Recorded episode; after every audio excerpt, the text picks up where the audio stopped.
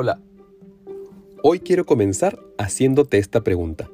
¿Escuchas para responder o escuchas para comprender?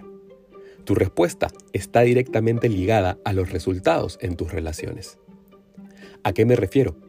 Si se te hace difícil tener una conversación con algunas personas, ya que crees que no te escuchan o que no entiendes lo que te dicen y necesitas imponer tus ideas, puede significar que estás escuchando para responder para dejar en claro tu posición, sin importar quizás lo que la otra persona tiene por decirte, como por ejemplo, que quieres ser escuchada, escuchado y no juzgada o juzgado.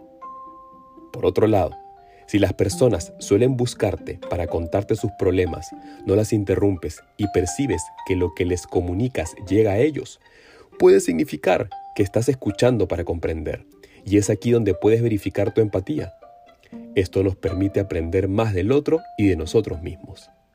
En la comunicación, una de las habilidades más apreciadas es la escucha, ya que para ser un buen comunicador es necesario saber escuchar, y esto sucede tanto a nivel profesional como personal. Entonces, hasta este punto, ¿qué eliges practicar? ¿Escuchar para responder o escuchar para comprender? Es el ego versus el alma. Ya sabes, tú eliges.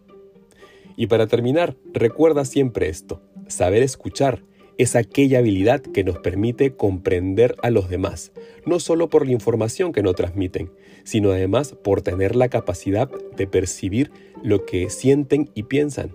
Y esto es empatía. Gracias por tu escucha. Nos vemos por el camino.